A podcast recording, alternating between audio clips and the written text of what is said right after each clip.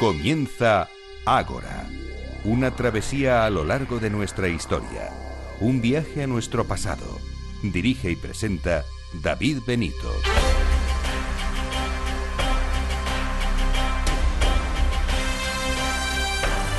Muy buenas noches y bienvenidos ahora a la cita de Capital Radio con la historia. Parece que ahora sí, no por las fechas en las que nos encontramos, sino por la temperatura que ya ha llegado. Estamos metidos de lleno en el otoño.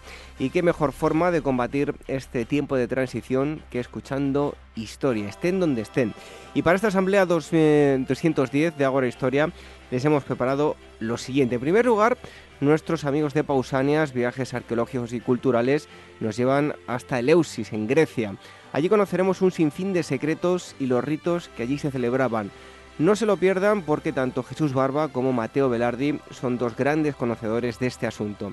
Después vamos a dar la bienvenida a Gustavo García, director de Despertaferro, Arqueología e Historia.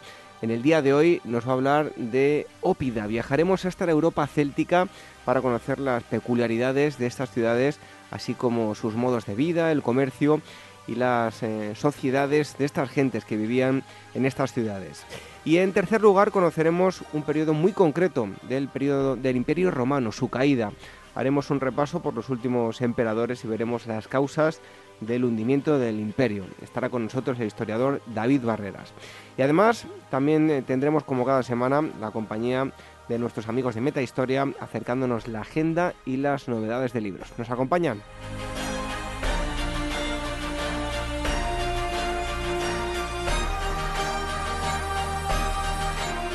Antes de iniciar esta asamblea, las formas de contacto, tenemos dos direcciones de correo electrónico, contacto arroba y agora capitalradio.es, las redes sociales, el Twitter que es arroba agorahistoria, facebook.com barra agorahistoriaprograma y telegram.me Agora Historia Radio.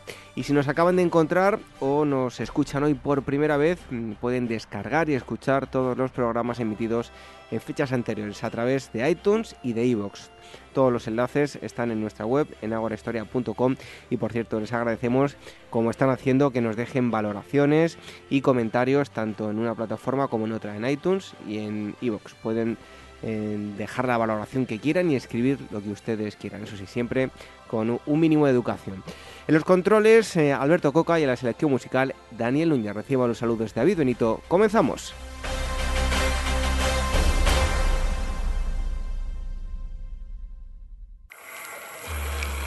Historias de la prehistoria.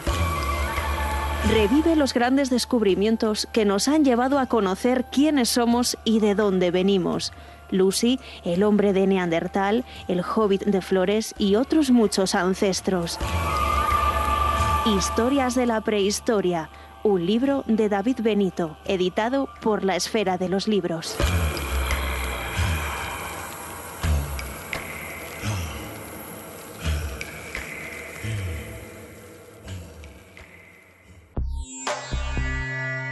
Inmortaliza tu propia historia y no pierdas tus recuerdos. DBO Estudio de Fotografía, reportajes de todo tipo, moda, book para actores y modelos, premamá, recién nacidos, fotografía familiar, infantil y eventos sociales. Tus fotos en dboestudio.com.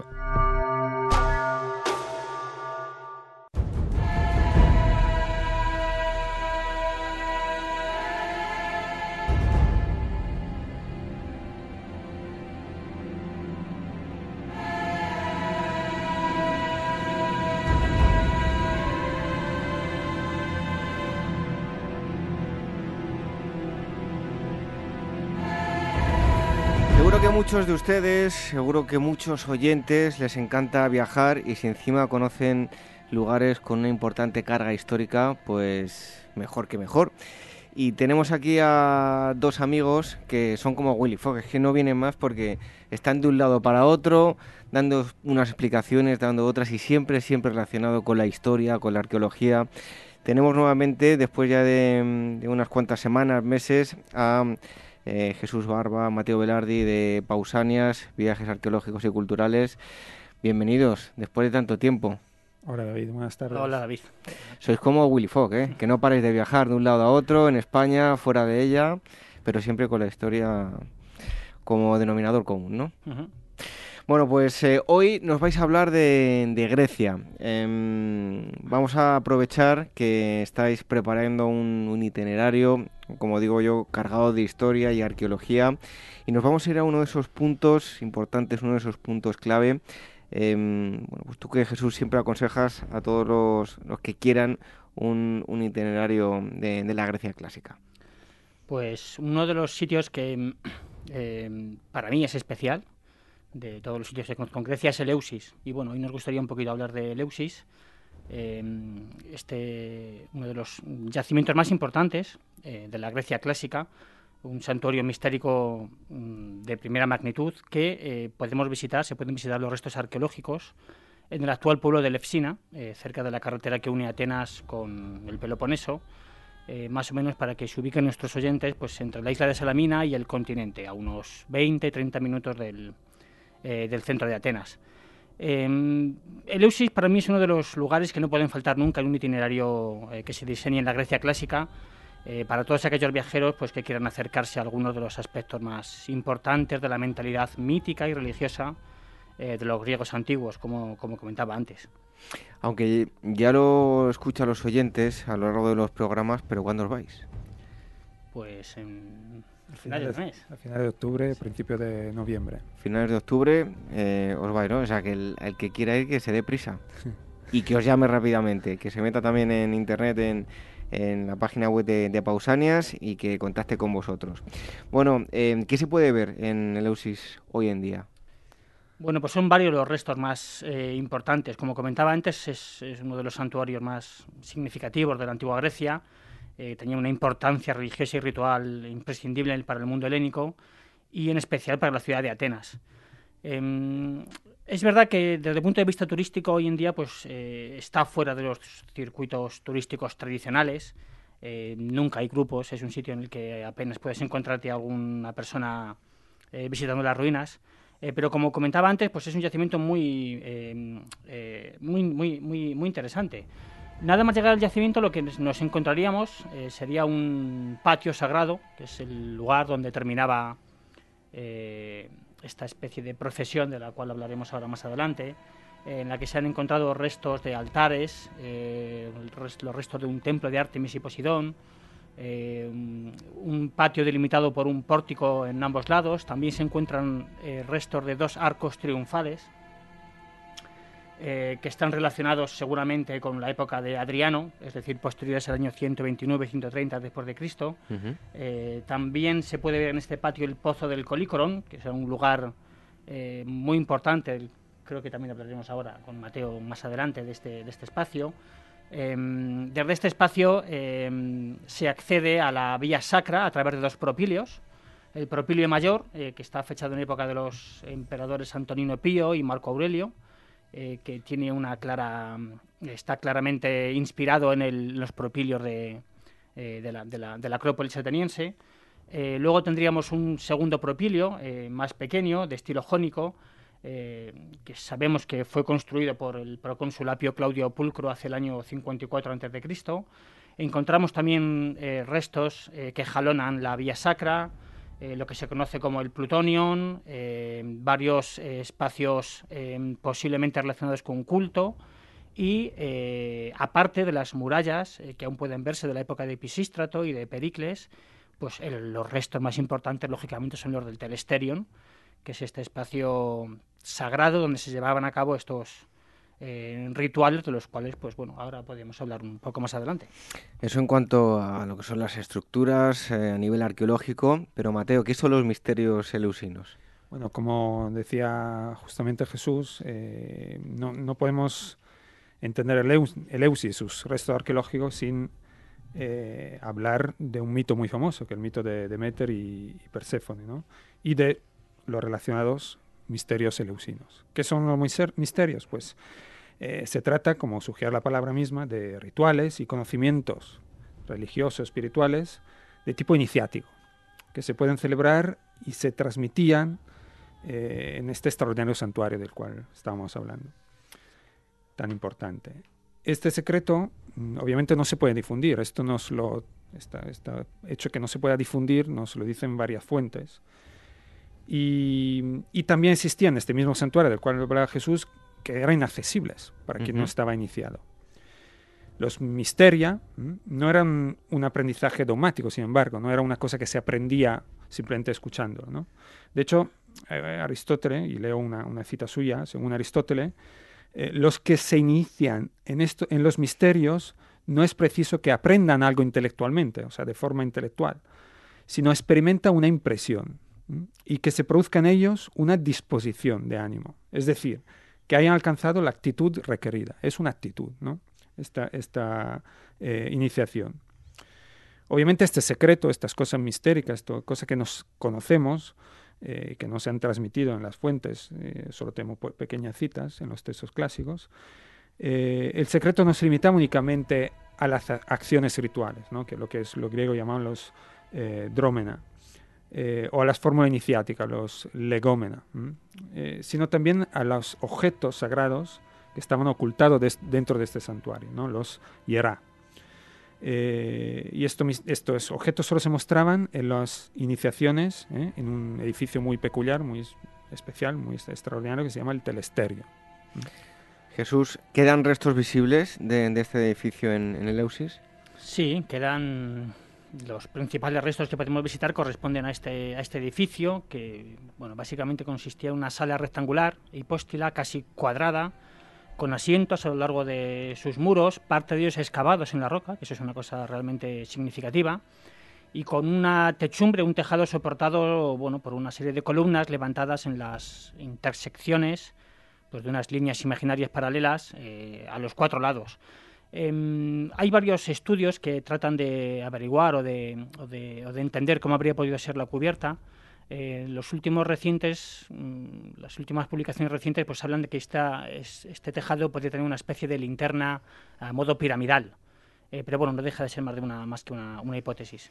Pero realmente es un, espacio mm, realmente importante en el que debían de tener cabida varios miles de, personas. Hoy en día, cuando los visitantes acuden al, yacimiento, al telesterion, pues pueden ver las diferentes eh, superposiciones de los, eh, de los diversos eh, edificios construidos a lo largo de la historia.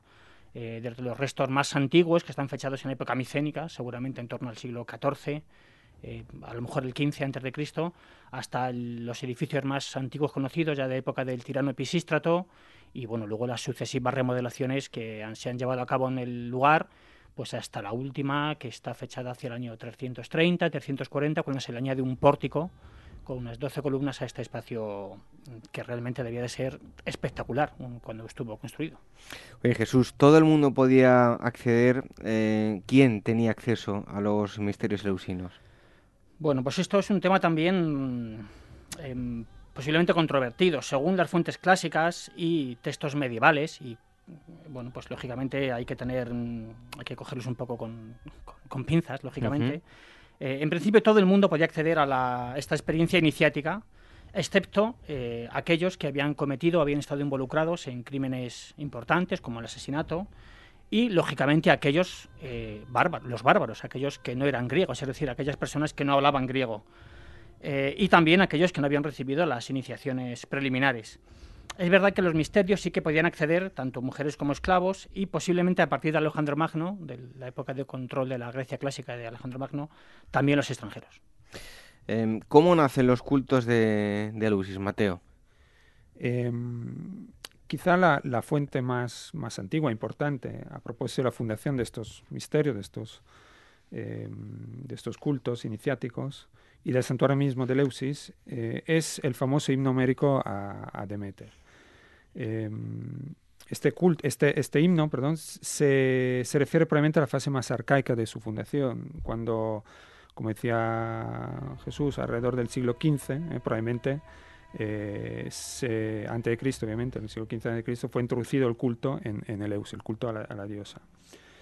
Em, el himno obviamente fue compuesto eh, bastante después, entre final del siglo VII y inicio del siglo VI y se abre con el famoso cuento, el famoso cuento de rapto de eh, Perséfone, eh, llamada también Core, la chica, la, muchacha, eh, por, Perséfone hija de Demeter. este rapto fue efectuado por, por Hades, dios del inframundo, Y en este mismo evento tan peculiar, uno de los eventos más importantes de la mitología griega, eh, es evidente que hay un carácter que podríamos llamar catabático, o sea, de contacto con el mundo de los muertos, ¿no? con el inframundo. Típico también de la tradición antigua chamánica y iniciática. Eh, a una catábasis, que es este recorrido hacia, hacia abajo, hacia el inframundo, hacia el mundo de los muertos, que estaban en la antigüedad, en, la concepción griega, estaba debajo de la tierra, eh, a esta catábasis eh, inicial siempre hay luego una vuelta a la luz, esta una que podríamos llamar una anábasis. Todo esto de acuerdo con también la doble esencia, esencia que, de la misma diosa Demeter, que es diosa de la madre tierra, diosa de la agricultura y tónica en el sentido del subsuelo, de la tierra, de las raíces de, los, de las plantas, y también ge, o sea, superficie de la tierra iluminada del sol. Bien, la desaparición de la, de la hija de Demeter, ¿eh? de Perséfone, de, Core, hace caer Demeter en un sufrimiento extremo, ¿no? en una, eh, una tristeza infinita. Eh, mientras la busca por todas partes, durante todo el mundo conocido, ¿eh? Mm, durante, durante nueve días. La busca ¿eh? y lleva eh, en la mano antorchas para buscarla también de noche. De hecho, las antorchas son uno de los símbolos famosos de la, de la búsqueda iniciática leusina. En Eleusis, te interrumpo Mateo, gran parte de los restos arqueológicos que podemos ver, si los observamos con detenimiento, vemos que están decorados con cereal, con trigo y con antorchas. Exacto, porque otra, otro elemento importantísimo eh, en esta búsqueda es la antorcha, es la ayunas, ¿eh? el hecho de no lavarse. Y estos aspectos, ayuna y peregrinaje, serán precisamente unas características propias de las celebraciones preliminares de los misterios. Y posiblemente de las mm, varias acciones rituales esotéricas de la, lo que se llamaban los griegos la miesis, ¿eh? el grado de iniciación mediante el cual se alcanzaba la condición de mistés, de iniciado. Eh, como decía, en su peregrinaje, en búsqueda de, su hija Core, de, la diosa Demeter, llega precisamente a Eleusis, donde eh, estaba el señor, donde la, corte del, señor Celeo eh, de su mujer Metanira. La diosa llega bajo el aspecto de una mendiga y es acogida en el palacio por Celeo, en su palacio. Pero rechaza, como decíamos, eh, el agua, comida, rechaza el vino, el vino que es una prerrogativa especial de Dionisio, otro dios eh, también involucrado en, estos misterios en cierta, manera, sobre todo eh, en las procesiones. solo acepta alimentarse con el famoso ciceón, que es una especie de mezcla, una bebida, mezcla de agua, harina de cebada y menta, parece. Eh, y eso, esta, explicación mítica ¿no? del rechazo del, de la comida por la tristeza que lleva dentro Demeter, es la consagración mítica de, la, de esta bebida sagrada que se utilizaba en los misterios leucinos. Demeter, para aliviar su dolor, también acepta criar un, niño, crear el hijo de Celeo y de Metanira. Eh, este niño se llamaba Demofonte. Y lo cría como si fuera un ser divino. De hecho, dice el mismo, el mismo himno a Demeter, eh, leo, leo algunas palabras. Demeter lo frotaba con ambrosía, cual si fuese hijo de una deidad, soplándolo suavemente y llevándolo en el seno. Y por la noche lo ocultaba en el ardor del fuego, como un tizón, a escondidas de sus padres, para los cuales era una gran maravilla que creciera tan floreciente y con un aspecto tan parecido a las deidades. Y así le hubiera librado de la vejez y de la muerte.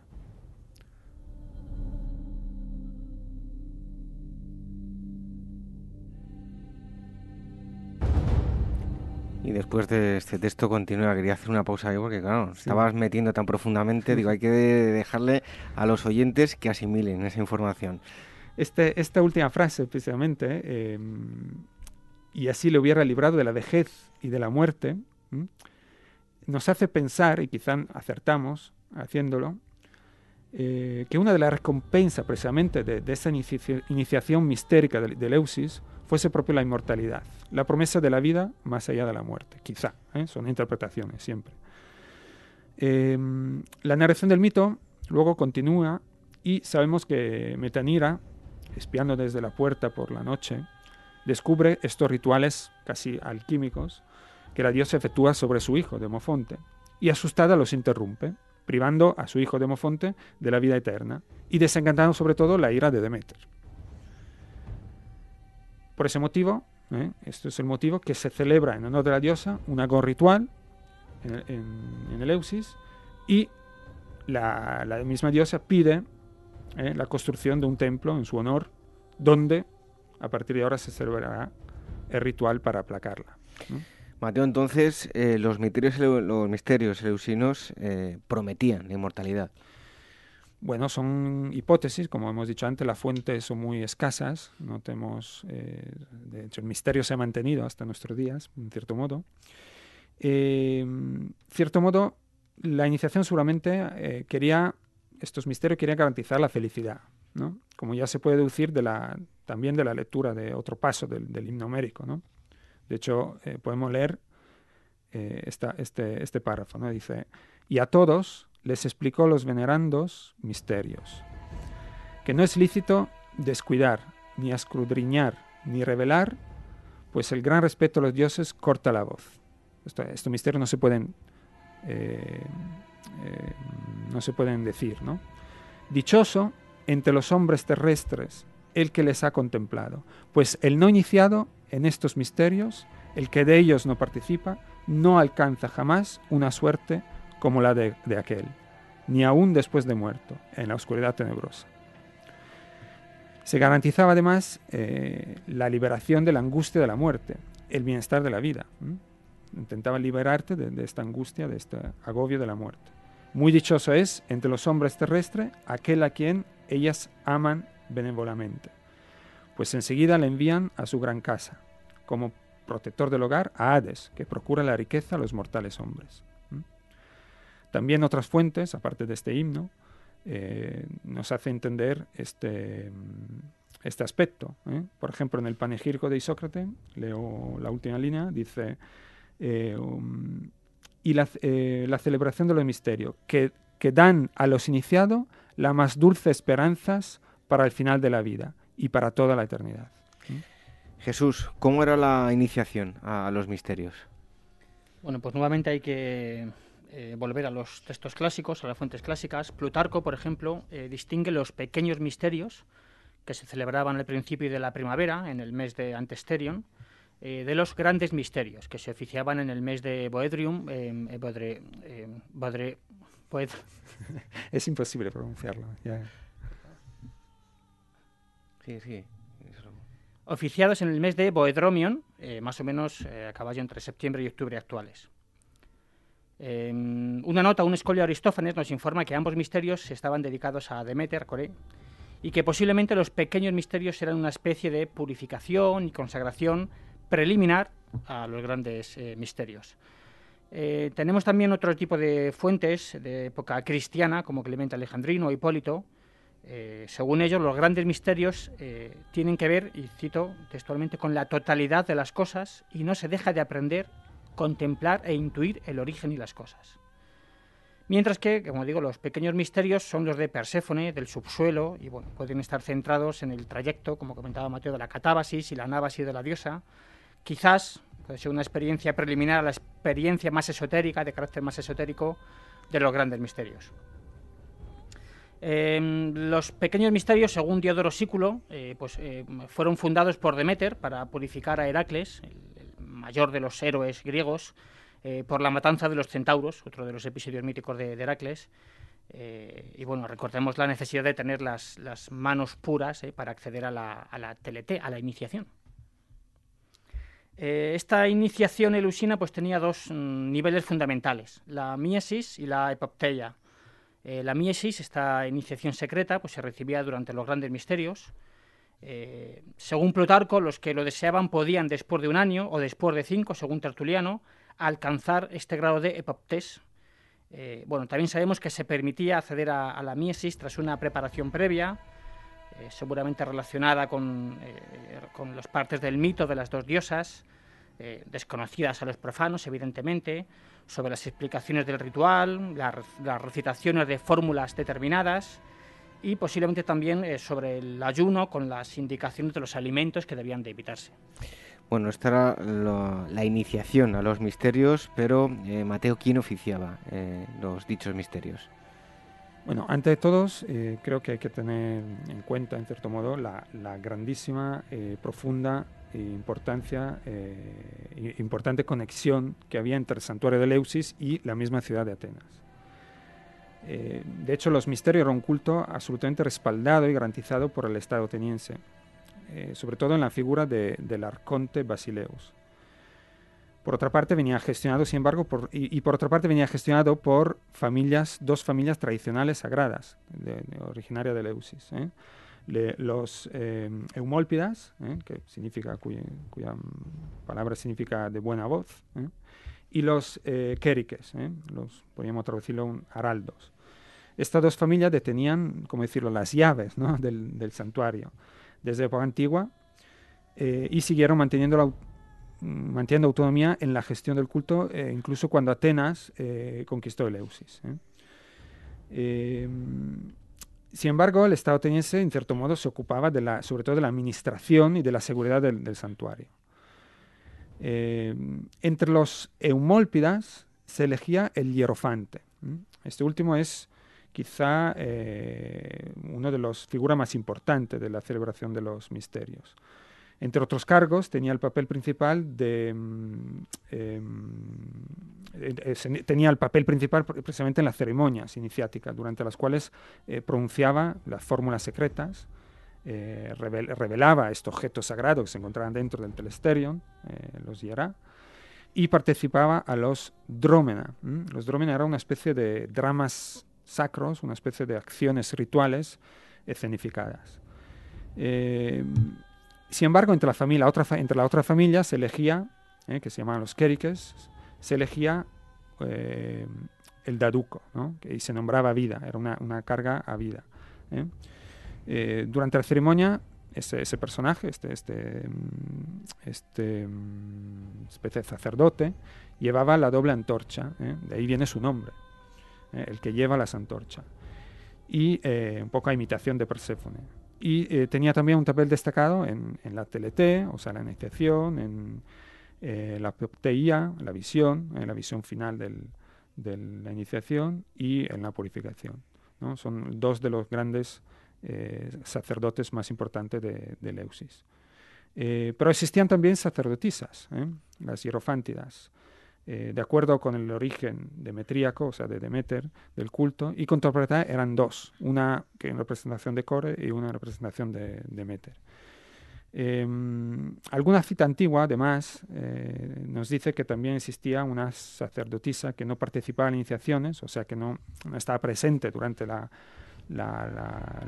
durante el momento que se mostraron los objetos sagrados, y que sin embargo se unía Mm, al hierofante durante la representación del citado dromenón hierogámico, de esta representación sagrada. Al lado de esta figura, obviamente, principales ¿eh? Eh, que hemos comentado, obviamente existían eh, muchas otras figuras sacerdotales con varias funciones diferentes. Y Mateo, ¿se conoce cómo se celebraba la, ceremonia de los grandes misterios? Pues conocemos muy bien mm, la gran procesión se conoce relativamente bien la gran procesión que se realizaba anualmente desde Atenas eh, hasta Eleusis, eh, que dista aproximadamente unos 20 kilómetros, si, no me, si no me equivoco. Em, el día 14 del mes eh, Boedromión, muy difícil de pronunciar este, este nombre, éfebos de Atenas, armados, vestidos como en, forma de soldados, eh, que habían llegado a Oleisi el día anterior, eh, escoltaban a los objetos sagrados sacados del telesterio y lo descortaban hasta un templo que se encontraba en Atenas, se llamaba, se llamaba el Leleusinion. El hierofante probablemente había sacado estos objetos sagrados del telesterion de Eleusis y lo había puesto en unas cestas especiales, ¿eh? llamadas kernoi, y sellado con una lana de color púrpura, Pues, y ponían esta cesta sobre un carro de madera y eh, eran llevadas eh, el día de antes del, empiezo de la ceremonia eh, en carros de bueyes hasta Atenas. El día siguiente, el día 15 del mismo mes, por decreto del arconte, que, del cual hemos hablado antes, el arconte, Basileus, se reunían delante del, del, de este templo, el Eleusinion, los iniciados. Y se proclamaba también la exclusión de las personas que no tenían los requisitos de la iniciación de los grandes misterios. Por ejemplo, lo que tenían una... Eh, tenían, por ejemplo, eh, habían la culpa, la culpa de algún crimen, por ejemplo, asesinato.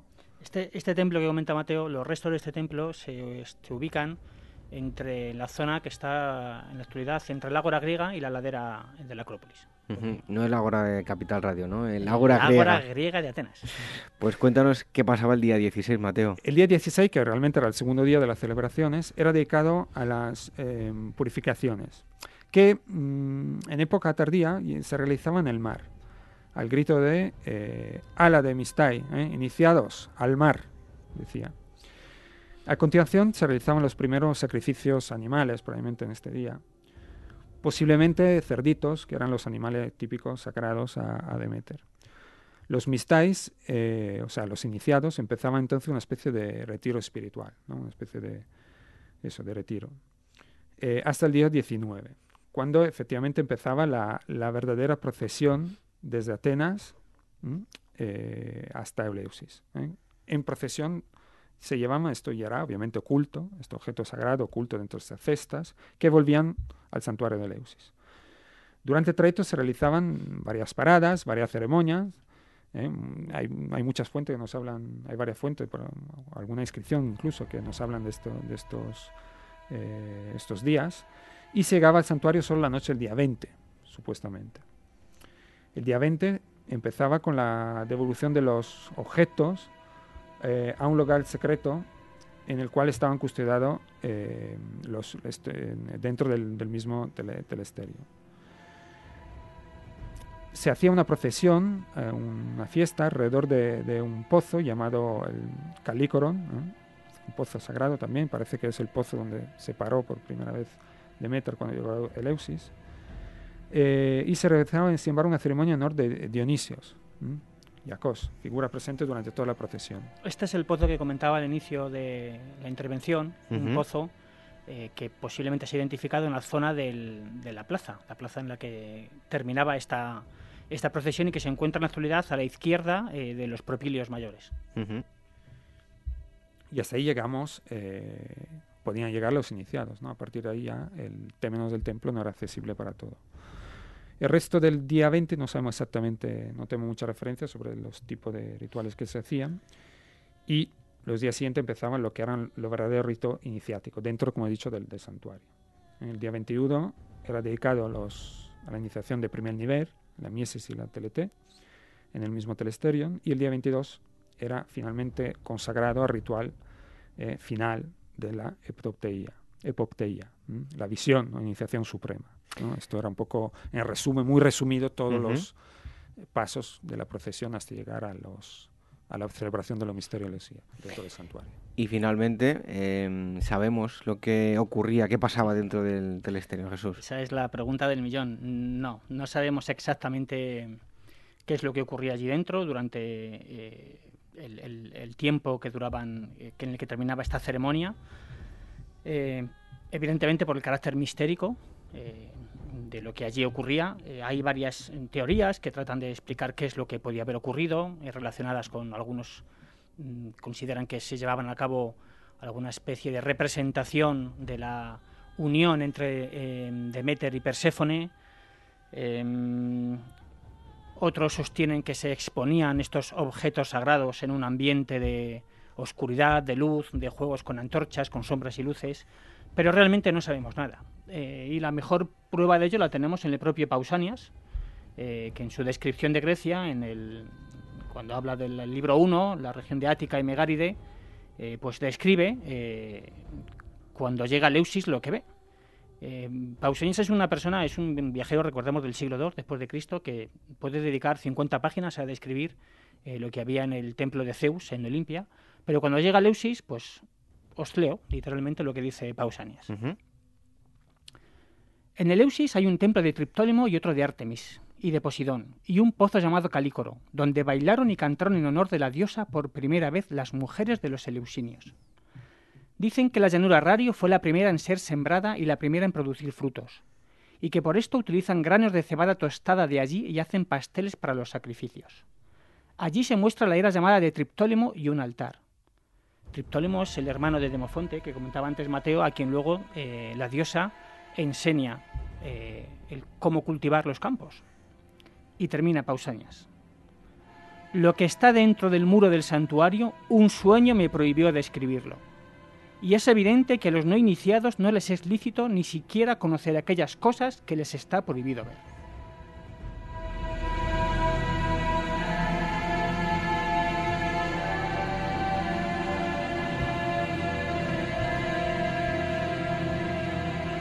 ¿Cómo nos gusta lo prohibido, lo desconocido? Interesantísimo esto que nos habéis eh, contado sobre Leusis, que os eh, vais en breve, pero en Nochevieja también os vais a otro sitio, un lugar fantástico, Malta, para ver templos prehistóricos. Eh, un sitio fenomenal para pasar la Nochevieja, ¿no? Pues sí, el año pasado estuvimos en Roma, este año vamos a Malta eh, Malta es una isla absolutamente fascinante, maravillosa, solamente por los templos prehistóricos que alberga, que son, bueno, yo es que no sé, no tengo palabras, son templos realmente espectaculares, sobre todo si tenemos en cuenta la antigüedad de los, de los mismos. Bueno, allí no sé si tomaréis lentejas que tomáis en Nochevieja, en todo caso va a estar una, una Nochevieja cargada de historia, ¿no? Y prehistoria. Prehistoria en este caso. En este caso, prehistoria. Bueno, pues el que quiera puede obtener más información en pausanias.com, la página web, o si quieren, ¿a qué teléfono pueden llamar? Pues al teléfono de la oficina, el 91 355 5522. Pues que os lo paséis muy bien. Os esperamos aquí para que nos contéis lo de Malta. Si os apetece venir y nos contáis eh, lo que vais a ver allí, ¿de acuerdo? De acuerdo, seguramente. Hasta pronto. Adiós. Hasta luego.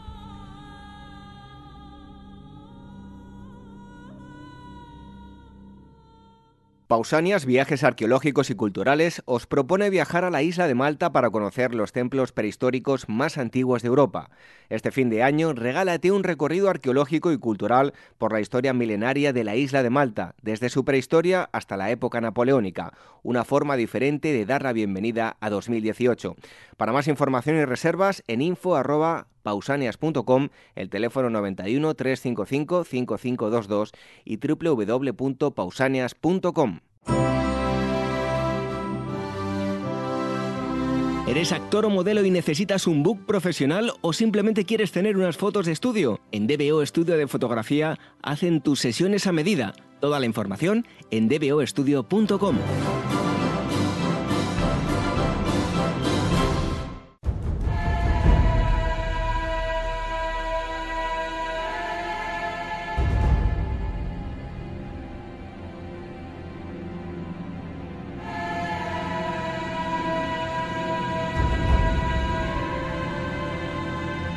la historia con Ágora, en Capital Radio con David Benito.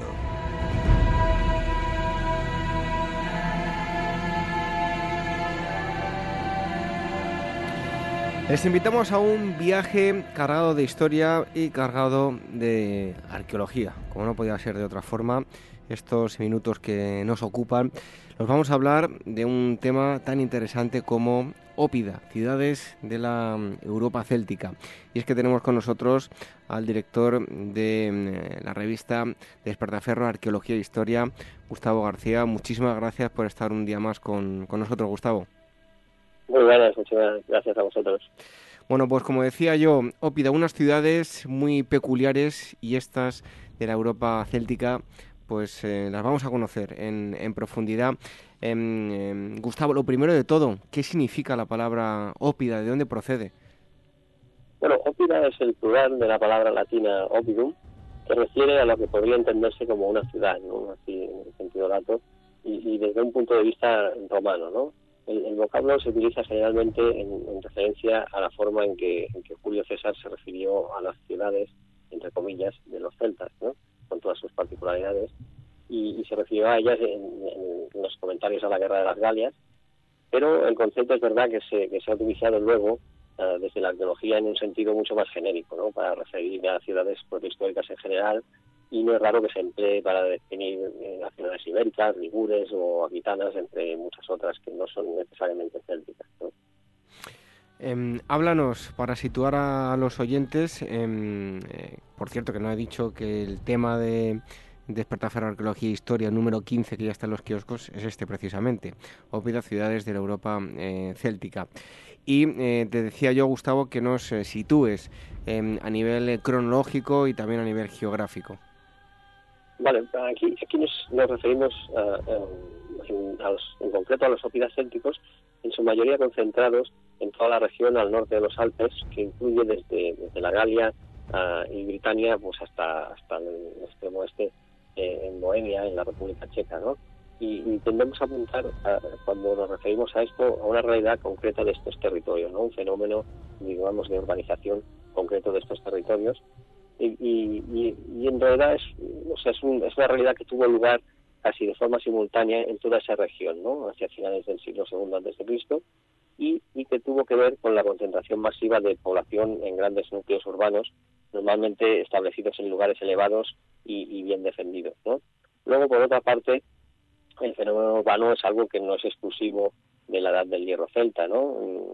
Y, bueno, se, da en, la edad del hierro celta, pero también en distintos puntos de, digamos, de, la céltica. La, cultura céltica no es unitaria, sino que hay diferencias sustanciales en territorios ah, bien distintos, ¿no? No es lo mismo la Galia que Britania o Hispania, ¿no? Sobre todo los territorios periféricos, como podrían ser estos, pues eh, el fenómeno es un poco distinto, ¿no?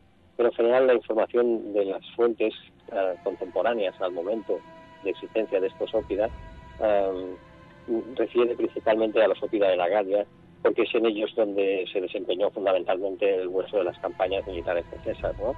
Y realmente se refieren a, otros territorios periféricos como los que, los he mencionado antes, ¿no?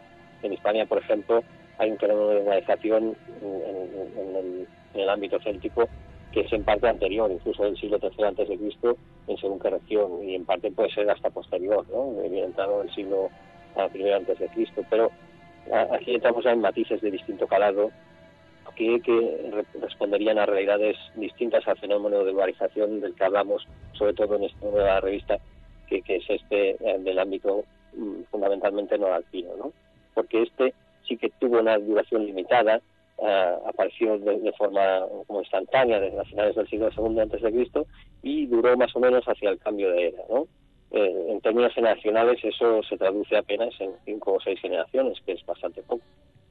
Bueno, nos avanzabas ya algo Gustavo, pero ¿cuándo se produce la primera eclosión de, estas ciudades? Pues, eh, pues sí, como, decía, tiene, la respuesta a eso sí que es bastante clara. Podemos situar bien, además perfectamente bien, hacia finales del siglo II antes de Cristo, ¿no? Ah, es, además prácticamente sincrónica en todo el territorio en cuestión, es decir, que, que en toda esa zona, desde la Galia al sur de Britania hasta, hasta la región de Bohemia, se produce casi al mismo tiempo, en, lugares que, están muy alejados. ¿no? Ah, tradicionalmente se había sugerido que algunas ópidas del, del, este podrían ah, haber hecho aparición con anterioridad, incluso desde la primera mitad del siglo antes de Cristo, o, bien incluso a finales del, siglo III antes de Cristo. Pero hoy, en general, tiende a desecharse esa idea, ¿no? Puesto que los argumentos en su favor pues han sido contestados con informaciones mucho más recientes y fiables. Gustavo, cuéntanos, ¿cómo estaban estructurados los ópida, en este caso los célticos?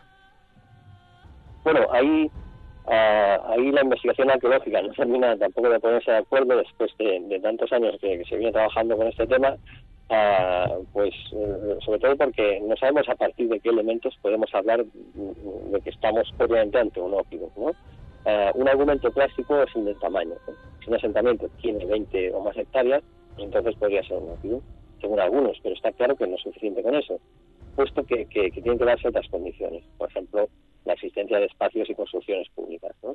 Algunos criterios indispensables que suelen, que suelen mantenerse de forma, de forma más o menos uniforme, eh, para que podamos hablar de verdadera estupidez con rigor, pues tendría que, que, darse la existencia de murallas. A veces las murallas de estas ciudades tienen hasta circuitos dobles o triples, engloban una superficie inmensa, lo que implica un gran esfuerzo colectivo para construirlas. Otro elemento importante es que estén situados en espacios naturales mm, bien defendibles, ¿no? además de estar amurallados. Eh, otro, otro elemento importante es la existencia de una trama urbana con espacios públicos como santuarios o plazas y la presencia de talleres artesanos que normalmente se da en, de forma bastante importante. ¿no? Eh, lo que sí está claro es que en general la estructura interna de estos enclaves es muy variable y es bastante irregular. ¿no? Por lo general están ausentes las planificaciones de, la estructura urbana más allá del propio espacio público, que sí que está bien estructurado y, y bien organizado. ¿no? las que suelen tener más que ver con el acceso a las puertas de las murallas que con una organización clara de cómo repartir el espacio. Y en la mayoría de los casos, pues los edificios de residencia uh, podían ser más o menos grandes, podían tener una o dos plantas, pero casi siempre tenían una cerca alrededor y eran como una especie, en el fondo, como, como casi granjas, uh, así a grandes rasgos, como, como si fueran granjas trasladadas al ámbito urbano. Em, Gustavo, em, nos has eh, explicado cuál era la estructura, pero ¿por qué surgen los, los ópida? ¿Nacen de alguna necesidad? Bueno, es una pregunta muy interesante, aunque por desgracia no tiene una respuesta clara. ¿no? Lo que más sorprende es el hecho de que, de que aparecieran todos estos, como, como, he dicho antes, de, todas estas ciudades de forma casi simultánea, ¿no? en territorios tan distintos y tan alejados a veces culturalmente los unos de los otros. ¿no? Lo que sí está claro es que el surgimiento de estos ópida tiene mucho que ver con el potenciamiento social de, algunas élites de, las aristocracias y la necesidad de concentrar ah, la actividad artesanal y el, comercio y controlarlo, ¿no? Ah, así canalizando un poco la economía y ah, estructurando a la vez el territorio políticamente. también tiene que, mucho que ver, desde, desde el punto de vista de muchos investigadores, la necesidad de protección de la población eh, que anteriormente estaba situada en el llano. ¿no? Los ópida tienen recintos amurallados inmensos. Eh, en ocasiones son casi imposibles de mantener, incluso de defender en un momento dado. Necesitarían eh, muchísima gente para, estar defendiendo aquello a la vez. ¿no? Y está demostrado que solo una pequeña parte del asentamiento tenía casas y estaba habitado. ¿no? Por tanto, está claro que existieron espacios vacíos en el interior de la ciudad que eh, se debían destinar, por ejemplo, a la llegada y al alojamiento provisional de gentes procedentes en las áreas rurales, pues ya fuera por el hecho de que se celebrara alguna fiesta con un mercado estacional, y, o por otra parte también quizá que estas poblaciones se protegieran en el interior del Opidum si es que hubiera alguna amenaza bélica externa. ¿no?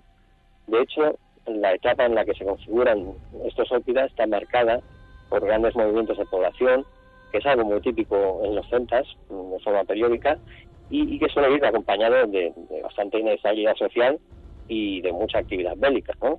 Eh, todo esto estaría sin duda en la idea de asentarse en un lugar distinto, porque desde luego no, termina de ser muy cómodo tener una ciudad en la que se pretende ir y venir comerciar constantemente, pues situada en un, en un sitio elevado, eh, que es más inaccesible que, el, que, el, llano, ¿no? Habría sido mucho más práctico continuar con los asentamientos en el llano, que son los que eh, los que son más comunes en la etapa justo anterior al establecimiento de los ópidas. Pero claro, estos no estaban tan bien protegidos. Hay un artículo que dedicáis em, a Vibracte. Em, ¿Qué le hace em, especial a, a, este sitio? dinos dónde está ubicado y qué periodos de ocupación tiene, porque este es uno de los aspectos más interesantes, ¿no? Sí, Villacte es, es, muy especial, lo es en muchos sentidos. ¿no? Por una parte, en su época, eh, en, esta época de los Ópidas, fue una de las ciudades célticas más importantes, puesto que era la capital de la Quivitas, o la tribu, se quiere decir así, de, los Edgos, y, y, que además se menciona repetidamente en los comentarios a la Guerra de las Galias. ¿no? César estuvo ahí en varias ocasiones, y, en el fondo los propios Edgos son uno de los pueblos más activos en, este conflicto. ¿no? Eh, por otra parte, también es importante arqueológicamente, porque es, es, un asentamiento clave porque ha sido uno de los más excavados. ¿no? Las primeras excavaciones, ya a finales del siglo XIX y comienzos del siglo XX, pues ya revelaron el, gran interés que ofrecía este yacimiento y, fue precisamente por eso, eh, a través de Vibracte, que, se utilizó el, yacimiento como modelo a partir del cual se definirían los ópidas célticos que César mencionaba en sus escritos. Es decir, cuando antes, antiguamente, se, en el siglo XIX, se, se, estudiaban las fuentes, pues se quería saber cómo, cómo, cómo podían ser estas ciudades y Didacte era un, perfecto ejemplo de ello. ¿no? Pero eh, Didacte, además, eh, es un buen ejemplo de cómo evoluciona la ciudad gala después de la guerra de las Galias. ¿no? Pues en general, eh, todas las ciudades que sobrevivieron a la guerra sufrieron transformaciones en algún sentido. ¿no? En la arquitectura, por ejemplo, pues empieza a valorar la piedra sobre la tradicional construcción en madera, o, bien en, la aparición de casas más de estilo mediterráneo, pero también en la aparición de espacios que transforman las zonas públicas y que podemos definir en algún caso como un forum, una sala romana, a los santuarios también tienen sus transformaciones, aunque en general es un, fenómeno un poco bastante tardío, ya muy avanzado el siglo I antes de Cristo y en general después de, la guerra de las Galias, desde mediados del siglo I, pues se asiste a la convivencia de los dos modelos, el antiguo y el nuevo, ¿no? el, el y el romano en un mismo espacio. Gustavo, ¿cómo era la vida en la Britania céltica? Podemos hablar de un nuevo estilo de vida. ¿Qué es lo más destacado ¿no? que nos ha proporcionado la, arqueología para eh, reconstruir su día a día? Bueno, coincidiendo con el, con el fenómeno de, la aceleración urbana, lógicamente el estilo de vida de las poblaciones célticas de Britania, estamos hablando en particular de, las del sur de Britania, ¿eh? no es lo mismo en el norte que más o menos no, tiene lugar este, este fenómeno de, de urbanización, ¿no? Ah, en cambio las del sur, que están más en contacto con el continente, pues sí sufrieron esta, ah, esa transformación, ¿no? Lógicamente las poblaciones que vivían ahí, pues uh, sufrieron un bastante repentino en sus formas de vida, ¿no? y hubo que acomodarse a una forma de vida menos rural y más urbana con lo que eh, con todo lo que esto implicaba, ¿no? la arqueología da buenas muestras de ello. Por una parte, la renovación de, en los objetos de vestimenta, ¿no? Las figuras son mucho más comunes en la época, también se da la aparición de objetos relacionados con la higiene personal, ¿no? Es decir, más eh, pueden ser espejos, pintas, hojas de afeitar, en general, bastantes cosas que tienen que más que ver con lo individual y menos con lo colectivo, ¿no? Y, y, también un poco el, auge de, las élites, ¿no? Pero también eh, aparecen eh, otras transformaciones más comunes, como es el, de las costumbres alimenticias, ¿no?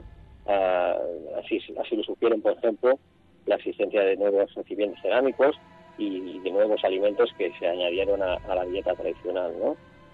buena parte de la información que tenemos sobre este nuevo estilo de vida, pues procede, como es lógico, de, las propias ciudades, pero también una buena fuente de información sobre las necrópolis, ¿no? puesto que en ellas se observa muchas veces cómo eran las preferencias de, las élites. ¿no? Hay tumbas con ánforas itálicas,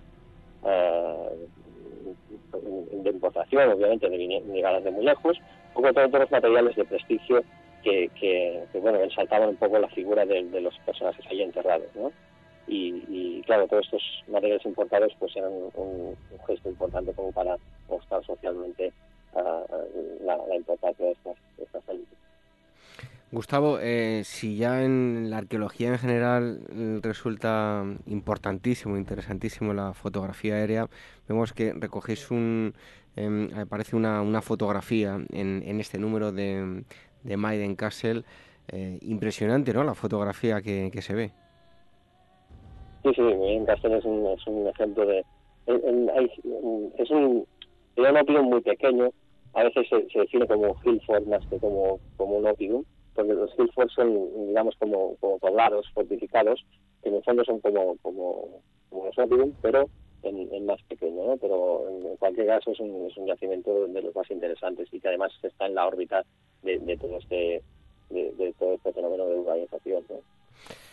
Gustavo, ¿qué importancia tenían los espacios religiosos en estas ciudades? Había zonas que estaban dedicadas al culto y también otras zonas para celebrar asambleas, ¿verdad? Pues sí, esas son sin duda una de las claves fundamentales de, toda ciudad, ¿no? Para que una ciudad mm, lo pueda ser, pues debe haber espacios públicos y no solo casas, ¿no? El santuario es uno de los espacios públicos imprescindibles. Es más, es uno de los espacios que justifican la existencia de la propia aglomeración urbana, ¿no? Porque eh, en, general esta aglomeración urbana se vio atraída por la existencia, preexistencia de, de estos santuarios, ¿no? Hay santuarios fuera de, de los de, los enclaves habitados y estos poco a poco fueron generando, fueron catalizando uh, una actividad urbana a su alrededor. Um, porque en, estos santuarios y en los espacios limítrofes pues se celebraban periódicamente festividades, se celebraban banquetes, sacrificios, se hacían sacrificios, se establecían mercados estacionales y todo esto aunaba a una colectividad más o menos importante con respecto a cada pueblo, ¿no? Y entonces es lógico pensar, y así lo demuestra la arqueología, de hecho, que estos espacios, espacios sagrados fueron un poco anteriores fueron focos de, atracción para el establecimiento de, ciudades a su alrededor, ¿no? Es el cuento que, en, esta, en, estas ciudades célticas haya uno o, varios espacios de santuario dispuestos normalmente en lugares ah, bastante preeminentes, ¿no? Ah, por otra parte, el fenómeno asambleario, que también, del que también has hablado, es, muy, es también muy importante en la sociedad céltica. De, ello tenemos muchísimos testimonios escritos en a los galos, ah, siempre de César, casi siempre, como con todo lo que viene de, esta época. Y, pero en, todo caso, se habla de esas asambleas donde se decidían cuestiones importantes que podían afectar a toda la comunidad, ¿no? a todas las tribus. Tanto si era para decidir ir a la guerra, como si era para emigrar, para pactar con alguien, para elegir algún caudillo o cualquier otra cosa. ¿no? Eh, es decir, las decisiones políticas pasaban por una asamblea y esa asamblea solía reunirse, según parece, alrededor de un santuario comunitario, porque este solía ser el mejor espacio que reflejaba la unidad de esa comunidad. ¿no? Con el tiempo y con el surgimiento de las ciudades, arqueológicamente observamos como alrededor de, estos espacios de santuario hay otros espacios abiertos, ¿no? que, suelen mostrar evidencias de, de, estas prácticas asamblearias. ¿no? Ah, normalmente mm, son grandes espacios abiertos con restos de estructuras de madera que componían bancadas o, tribunas y, y, este sin duda otro de los espacios públicos indispensables en una ciudad importante. Estamos hablando con Gustavo García, el director de la revista Despertaferra Arqueología e Historia, y hoy estamos hablando de los eh, Ópida, las ciudades de la Europa céltica, es el tema de este número 15 de la revista que ya tenéis todos a vuestra disposición en los kioscos. Em, Gustavo, en cuanto al comercio, ¿qué contactos tenían y qué tipos de, objetos o materias primas importaban y exportaban? Bueno, eh, como el fenómeno urbano tiene mucho que ver con el, con el auge de, las élites, una parte de ese comercio, de comercio en, especial, el comercio a larga distancia, tiene que ver con prácticas relacionadas con el prestigio de estas élites. Hemos visto el caso, por ejemplo, de, las del sur de Italia. ¿no? Ah, en, particular, en esta coyuntura, el vino es el que quizás mejor refleje esas nuevas tendencias. ¿no? Ah, incluso en los ópera galos más alejados del Mediterráneo, no es raro observar la presencia de ánforas de vino que son procedentes de Italia, con vino itálico. ¿no? E, este vino se consumía entre las élites, en privado, pero también se consumía de forma comunitaria muy probablemente casi siempre en el marco de, celebraciones, de banquetes ah, pues acompañados de sacrificios y en un contexto ritual. Muchas veces también indicado por la propia élite que, generosamente ofrecía esto al resto de la comunidad. Ah, el, comercio de la época, aún así, va mucho más allá del vino o de la varijilla de lujo que también va pues, acompañando a este vino, ¿no? Y, tiene también que ver con, con bienes más comunes y no tan caros eh, y, de hecho está claro que existía un mercado céltico interno, ¿no? Y no es raro que algunos elementos de prestigio o, elementos más comunes, uh, desde cerámicas ornamentadas hasta otras cosas más sencillas como fíbulas o, elementos de adorno, pues no es raro que viajen de un sitio de un sitio a otro en toda la céltica, ¿no? Hay que recordar que una de las claves del fenómeno urbano es la artesanía, entonces pues esos elementos de artesanía tienen, tienen, tienen bastante movilidad, ¿no? Por otra parte, también arqueológicamente está bien documentada la presencia de gentes procedentes de otros territorios en ciudades célticas, ¿no? ya fueran de Italia o desde otras poblaciones célticas que en ocasiones pueden estar muy alejadas. ¿no? Ah, y es posible que estas poblaciones pues se asentaran permanentemente en, estas ciudades, incluso que canalizaran el comercio en, esos, en esos, enclaves. Ah, también tenemos documentados algunos mercados, ¿no? con estructuras complejas, edificios de dos pisos orientados alrededor de, un patio central, ah, como ocurre, por ejemplo, en el Opidum de Cogán. ¿no? Y tampoco hay que olvidar que con el surgimiento de las ciudades ah, se produjo la proliferación del uso de la moneda en el ámbito céltico. ¿no? La moneda ya se conocía con anterioridad, pero solo circulaba en pequeñas cantidades y era de metal de buena calidad, ¿no? generalmente oro o plata, y en acuñaciones de las ciudades del Mediterráneo. Se supone que, su llegada em, tuvo que ver con el fenómeno del mercenariado en buena parte, pero se cree que, su uso en aquel momento no era comercial, sino que eh, era de atesoramiento, es decir, que su valor radicaba en el metal que tenían, pero no en el valor propiamente monetario. Con la introducción de, las ciudades y, con la intensiva actividad comercial de, esta época, las ciudades célticas acuñaron muchísima moneda y en muchos casos de, escaso valor, ¿no? en buena parte para facilitar esas actividades comerciales. Aunque es posible que, todavía todo esto uh, convivieran todavía eh, con el suelo moneda pues, otros medios de intercambio. Em, ¿Qué diferencias? Nos hablabas de bueno, que estos eh, eran de un sitio muy concreto. ¿Qué diferencias em, encontramos entre estos célticos y las ciudades mediterráneas? Bueno, aquí, aquí es aquí la cuestión, porque en realidad los arqueólogos nos, hemos asesinado un poco con la palabra opidum, que es una palabra dicha por un latino, un concepto en mente que, que representaba una ciudad pues para una persona del Lacio uh, o general de Italia, ¿no? Cuando intentamos trasladar ese concepto fuera del ámbito del Mediterráneo, pues tenemos más problemas, ¿no? Uno de estos problemas es sin duda el arqueológico, porque las ciudades de las Galias eran ciudades de madera, construidas con madera y por tanto no quedan, no quedan más que restos, ¿no? Y en cambio las del Mediterráneo no eran en piedra. Uh, los restos arqueológicos de uno y de otros pues son muy distintos. En el caso de las casas de madera mm, nos tenemos que contentar con los edificios en el suelo, que marcan postes y así tenemos que entender cómo funcionan los edificios. ¿no? Esto suele ir en detrimento de, la espectacularidad de estas construcciones y solo gracias a eh, investigaciones recientes, mucho más precisas en muchos sentidos, ha terminado por valorarse el verdadero calibre de, algunas de estas construcciones emblemáticas. ¿no? diferencias las había muchísimas, pero por alguna razón creo que sobre todo por la existencia de una organización, digamos, pública del espacio, murallas, obras colectivas como santuarios, plazas, mercados, eh, estas zonas de asamblea, pues la sensación que tuvo César es que al fin y al cabo aquello no era muy distinto a lo que él estaba acostumbrado. De hecho, si lo pensamos bien, la, misma ropa, Roma de, la época de los, de los era una Roma también de madera en muchos sentidos, ¿no? Desde luego se parecía, se parecía muy poco a lo que fue después la, Roma de mármol de, la época de Augusto, ¿no? Muchos personajes relevantes de la Roma del momento se quejaban, en efecto, de que su ciudad no podía compararse con las hermosas ciudades de, los griegos, ¿no?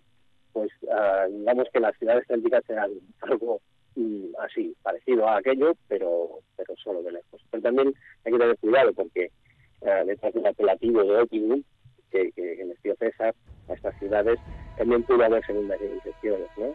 Porque César tenía una clara intención de ensalzar su, propia imagen de, sus campañas y sus conquistas, y por supuesto no era lo mismo haber capturado decenas de ciudades que, haber sometido a, tantas aldeas o, villorios, ¿no? Habláis de, otra ciudad en, en concreto, de mm, Ulaca, una ciudad en betona. Eh, ¿Qué nos puedes contar sobre este lugar? Bueno, Irak es un buen representante de lo que debería ser un núcleo de España. Uh, en concreto, Irak es una ciudad betona, situada en la meseta occidental, y tiene una superficie de unas 70 hectáreas, y, contiene distintos elementos que la prefiguran como una auténtica ciudad para la época. Tiene una, muralla que se iguala todo, todo, el asentamiento, tiene, existe un santuario con un altar de sacrificio, un altar rupestre, incluso está la presencia de otros de, otro, de, otros edificios singulares como puede ser el, de una sauna ritual. ¿no? A diferencia de, las ciudades mediterráneas, en, esta ciudad no hay una organización de espacio, no, no hay una disposición ortogonal de las calles, sino que las viviendas se reparten un poco, se adaptan a la, pendiente existente, en ocasiones incluso excavan o utilizan parte de la roca como, si fueran paredes, y, y, bueno, en cambio si se distinguen algunas casas más sofisticadas, con distintos espacios internos, probablemente para, para, para la de esta ciudad, y otras mucho más modestas. ¿no? Uh, Ulaca tiene una cronología en torno a los siglos III y, I antes de Cristo, es decir, fundación es, bastante anterior al fenómeno de los ópida en, el norte de los Alpes, y la importancia de este estado tiene mucho que ver con el control del ganado, ¿no? es la actividad económica principal de la región, y, es una región que cuenta con, inmensos espacios de pasto. ¿no? Ah, no es raro entonces de que en el interior de la ciudad, como ocurre también en muchas ciudades céntricas de, la Galia, ah, pues haya espacios vacíos, ¿no? probablemente reservados a la cría o al cuidado del ganado, en este caso, para que para que estuviera en un entorno protegido. Eh, Gustavo, otro de esos eh, puntos importantes, ¿no? Eh, ¿Cuándo tiene lugar su final y por qué se produce el final de los Ópida? Bueno, pues al contrario de lo que realmente pretenerse, el final de los Ópida no llegó con la guerra de las Galias, sino que justamente a partir de ese momento y del impacto que representó la conquista romana, pues las ciudades célticas sufrieron una evolución y uh, se introdujeron, se introdujeron, como hemos dicho, algunos elementos ajenos, ¿no? como el hecho de la construcción en piedra. ¿no? A partir de entonces también se fundaron otras ciudades uh, más sobre los estándares puramente romanos y muchos de los ópida preexistentes pues permanecieron en, funcionamiento todavía bastante tiempo. ¿no? El final de los ópida tiene que ver en realidad con la reorganización provincial de las ciudades de la Galia en tiempos de Augusto. ¿no? La fundación de nuevas ciudades, ya en el llano, con las modernidades típicas del gusto romano, incluían la existencia de edificios de espectáculos, teatros, anfiteatros o circos, la atracción del comercio a gran escala a través de, estas, estas ciudades, pues harán que las antiguas ciudades célticas resulten exceso incómodas, son grandes, en definitiva un poco, un poco apartadas, poco acordes con lo que, que se precisaba en aquel tiempo, y por otra parte también a las élites, cada vez más transformadas a la romanidad, pues no tardan en establecer sus residencias en estas nuevas ciudades, puesto que ellos mismos eran los que iban a dirigir el gobierno local de estas, ciudades, ¿no? Eh, en realidad este es un fenómeno verdaderamente buscado por Roma, que, que tendía a traer, hacia sí y, y hacia sus tradiciones al pueblo galo y lo hacía a través de sus élites. Em, oye, Gustavo, ya para, terminar, hay un em, mapa fantástico que em, lo han realizado nuestros amigos también de, Pausanias, que es bueno, pues algunos de los sitios más importantes de, la Europa templada eh, cuando hablamos de, ese tipo de ciudades. Eh, ¿Qué lugares podemos destacar, Gustavo?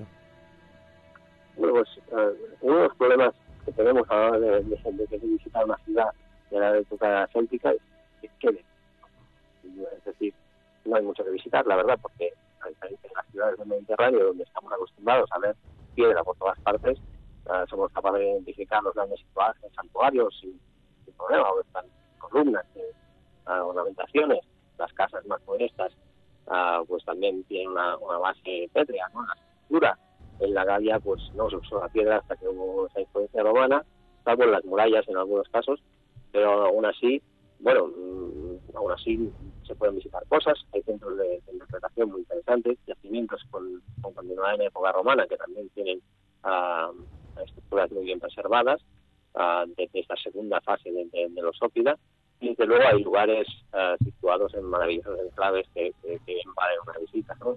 Hablabas, por ejemplo, antes de, del Maiden Castle, que es un ejemplo de aspecto, hay pocas estructuras que están a la vista, pero en cambio el, sitio es espectacular, entonces sus murallas especialmente, ¿no? Muchos de estos de, estos yacimientos contienen reconstrucciones que nos pueden hacer una buena idea de cómo eran estas murallas célticas, ¿no? Es un sistema que utilizamos un sistema bastante particular que se llama Burus Gallicus, también nuevamente en relación a lo que escribió César sobre ellas. En cualquier caso, los mejores centros de interpretación, los mejores yacimientos visitables, con museos que están bien estructurados, suelen coincidir con los yacimientos mejor estudiados e investigados desde hace más tiempo, ¿no? En el caso de, de por ejemplo, de Covant o, demás. Pues eh, ya saben ustedes que quieren, si quieren, pueden ampliar toda la información que de lo que hemos estado hablando. Tienen que ir al kiosco y eh, ojear y leerse en profundidad Despertaferro, Arqueología e Historia número 15, dedicado a los ópida ciudades de la Europa céltica. Hemos estado hablando con em, su director, con Gustavo García, al que damos las gracias por haber estado hoy aquí con nosotros y te esperamos em, eh, en breve, si no me falla la memoria porque lo he visto en la revista, para hablar de godos, ¿no? Efectivamente. Bueno, pues em, aquí te, tendremos. Hasta entonces, un fuerte abrazo, Gustavo. Un abrazo. Muchas gracias. Revive la historia con Ágora, en Capital Radio con David Benito. A finales de la Edad del Hierro, mientras la ciudad de Roma crecía hasta convertirse en un imperio, los pueblos célticos del norte desarrollaron su propio fenómeno urbano, los ópida. Este mes descubre con despertaferro arqueología e historia el origen de las ciudades en la Europa septentrional y unas sociedades celtas mucho más refinadas y complejas de lo que hasta ahora conocíamos. A la venta en librerías, kioscos, tiendas especializadas y despertaferro-ediciones.com. La llegada al mundo de un hijo o hija es algo único e irrepetible. Inmortaliza sus primeros días con fotografías y una estética muy cuidada. En DBO Estudio de Fotografía os harán un reportaje inolvidable, un tesoro para los padres y para los hijos. Toda la información en dboestudio.com.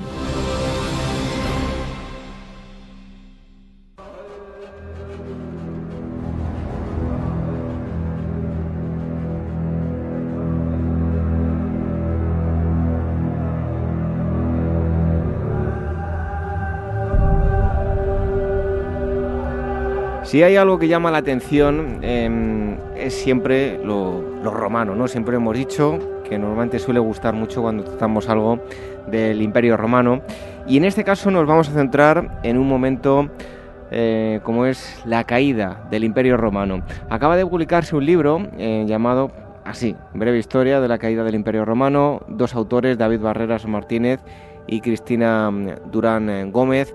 Eh, David Barreras, que hoy está con nosotros, es investigador en una spin-off del Consejo Superior de Investigaciones Científicas y lo compagina con su faceta de, historiador. Y como decía, está aquí con nosotros en Agora Historia, ya estuvo, eh, si no me falla la memoria, hablándonos del feudalismo y hoy le tenemos aquí para hablar de, este asunto, de la caída del Imperio Romano. David, muchísimas gracias por estar con nosotros aquí una vez más en, en Agora Historia. Hola David, muchas gracias por, tu entrevista. Bueno, pues vamos a hacer un breve repaso em, de la caída del Imperio Romano, em, centrándonos en, algunos em, emperadores y vamos a empezar con Trajano. Y es que los, los tiempos, David, de Marco Ulpio Trajano fueron buenos para Roma, eh, como titulas en el libro, Tiempos de Gloria, ¿verdad? Sí, eh, como no, el, imperio alcanzaría su máxima extensión territorial eh, con la conquista de, la Dacia, llevada a cabo por este emperador. Y al mismo tiempo también se alcanzaría el, máximo apogeo con este soberano, que es considerado por muchos pues como un emperador modélico, digamos, porque bueno, tuvo buenas relaciones con el Senado, eh, era un militar de prestigio y evidentemente eh, amado por, por todos los, los, militares y también era muy querido por el pueblo.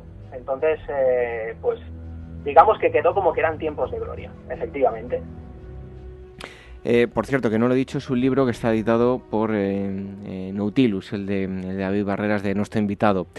Em, también hay otro de los títulos que es muy significativo de, los capítulos y es que no todo iba tan bien como parecía ya que había un problema a la vista, ahora también lo vamos a tratar en, concreto, llamado bárbaros, al que tuvieron que enfrentarse el imperio, ¿verdad?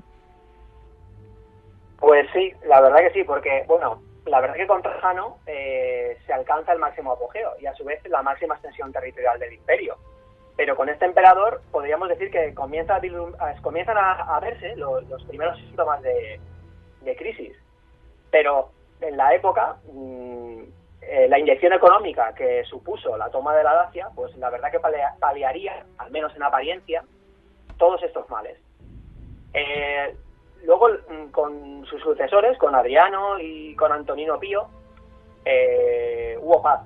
Pero esto por contra, la verdad que provocaría que se activara el, freno económico, porque las conquistas eran lo que en el Imperio Romano eh, era la principal fuente de riqueza en el, Imperio Romano. Entonces, eh, el problema, digamos que en principio no serían los bárbaros, sino que radicaba en que si no sometías a nuevos bárbaros, no tendrías nuevos ingresos, por lo que se podía producir el estancamiento económico. Pero además, eh, si no atacabas de manera preventiva a los bárbaros, estos podrían llegar a atacarte a ti. Y eso es lo que eh, eso es eh, lo que ocurriría, sobre todo a partir de, Marco Aurelio, del sucesor de, Antonino Pío. Bueno, eh, seguimos avanzando en el tiempo. Eh, ¿Cómo llega el poder eh, cómodo y qué va a cambiar de cara a los bárbaros? ¿Hay algo en su forma de actuar que, cambia la política defensiva frente a, estos peligrosos, a los bárbaros, ¿verdad? Bueno, la verdad que Cómodo, mm, cuando alcanza el poder, pues es, joven y es inmaduro eh, y carecía de, dotes militares y de gobierno. Eso al menos es lo que las fuentes de la época mm, nos informan con respecto a él. Eh, aunque también es verdad que al serle desfavorables, pues no son del todo fiables. Pero bueno, a, buen seguro, lo que ocurrió es que al ser eh, un emperador joven, fue fácilmente manipulado por su corte. Eh, cuando Cómodo, Cómodo alcanzó además el, trono, una vez los belicosos germanos, que había combatido su padre, Marco Aurelio, habían sido pacificados. Lo que hizo Cómodo fue que, no contento con la paz que había sellado su padre, endureció todavía más los acuerdos firmados y eh, decidió en estos acuerdos que buena parte de, los bárbaros, de los germanos sometidos, formaran parte del ejército romano. Con esto se reforzaba eh, una tendencia que eh, continuaría al alza hasta producirse la caída definitiva del imperio romano. El problema es que eh, con Cómodo eh, mm, tampoco se daría continuidad a la, política activa de enfrentamiento de su padre, Marco Aurelio, con estos bárbaros. De forma que al final, por mucho que se endurecieran eh, las medidas tomadas contra los bárbaros, estos se llegarían a recuperar y golpearían con más fuerza si cabe en un futuro. Y tras Cómodo, eh, ¿cuándo puede decirse que, el imperio eh, empieza a hacer aguas? Pues eh, bueno, la verdad que con Cómodo podríamos decir que, empieza el principio del fin, como se suele decir. Porque más que la archiconocida crisis del siglo III, la verdad es que eh, tras el asesinato de, Cómodo tuvo lugar una, una sangrienta guerra civil que llegó a enfrentar hasta cuatro emperadores simultáneos. Cuatro emperadores fueron proclamados por distintas facciones del ejército.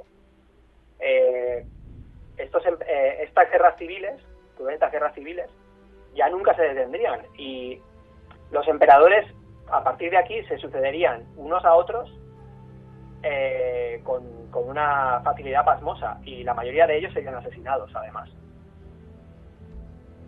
Entre el eh, año 235 y 285 eh, podemos hablar de, gran crisis. Eh, se te ha dado un periodo con muchos militares en, lo más alto como, emperadores. ¿Qué caracteriza este periodo?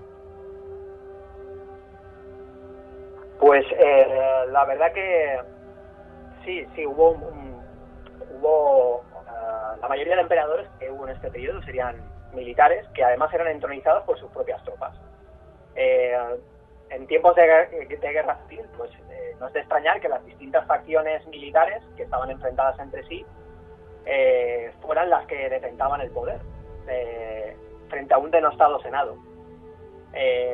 un rasgo fundamental del periodo es que los emperadores son coronados, como hemos comentado antes, con suma facilidad.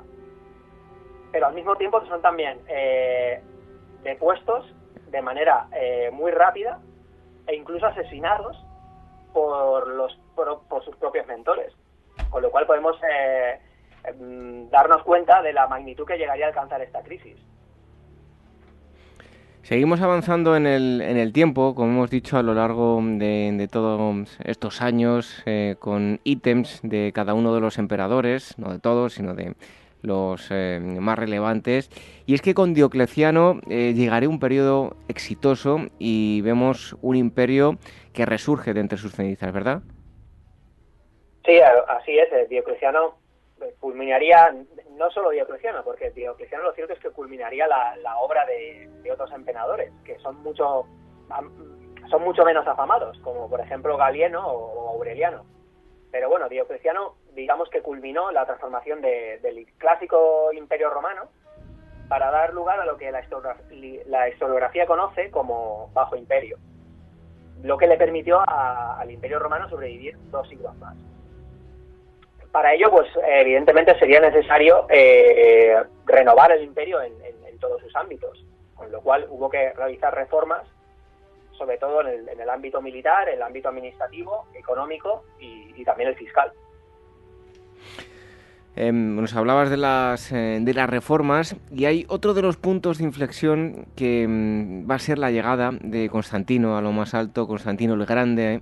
Eh, su llegada no fue otra cosa eh, de algo de tres días, ¿no? sino que se trató de un proceso bastante lento. Sí, pues lo cierto es que no, no fue fácil, no lo tuvo fácil el chaval, por así decirlo. Bueno, cuando, cuando era un muchacho, eh, eh, digamos que era una especie de rehén, Constantino, que llegaría a ser Constantino el Grande, era una especie de rehén en, manos de, Galerio, del, Augusto, del emperador de, Oriente. Y eh, Constantino consiguió zafarse de, su captor y acudió al encuentro de su padre, que estaba estacionado con sus tropas en, la provincia de Britania. Eh, finalmente su padre moriría y sería proclamado emperador por, por estas tropas. Pero lo cierto es que su andadura no finaliza aquí, porque hubo de eliminar a emperadores legítimos, porque por la época no había un solo emperador, había hasta cuatro emperadores legítimos, pero es que también, eh, mm, aparte de, los múltiples emperadores legítimos, es que surgieron también eh, usurpadores como Magencio y Maximiano. Eh, y en total, bueno, pues hubo de, superar un periodo de, enfrentamientos con estos, con estos rivales eh, que le llevó a cerca de 20 años para alcanzar definitivamente el poder en solitario. Eh, una de las claves del éxito de, este emperador sería su oportunismo, pues no dejó de ser un oportunista, a la hora de, apreciar al emergente cristianismo como una nueva fuerza que podía dar cohesión al Estado. Constantino con todo esto marca el apogeo del, Bajo Imperio, porque eh, daría continuidad también a las, a las reformas de, Diocleciano y permitiría consolidar la obra de, este emperador y de anteriores emperadores que eh, desgraciadamente la historia mm, no suele recordar. Las eh, últimas dinastías, em, David, van a estar marcadas por Valentiniano y Valente. Eh, la batalla de Adrianópolis, un hecho muy, muy conocido, eh, Teodosio y la separación de Oriente y Occidente. Son unos ítems que, van a marcar el final, ¿no? Sí, bueno, estos emperadores que mencionas, eh, podría decirse que son los últimos emperadores que ejercieron su, su, su imperio de facto, ya que, mm, de nuevo, a ellos les siguieron eh, soberanos que eran simplemente soberanos nominales. Eran soberanos efímeros, que estaban dominados por los mercenarios bárbaros que acabaron componiendo su ejército. Esto se casa muy bien con la batalla de, Adrianópolis, porque a partir de, la derrota de romana de Adrianópolis en el 378, eh, aparece la, desaparece perdón, la legión romana como tal. Eh, desde entonces ya no se reclutará un ejército romano mm, propiamente dicho, sino que para defender eh, defender a las distintas facciones romanas en Liza, porque fue una guerra civil casi constante, eh, se debió de, acudir a, mercenarios bárbaros.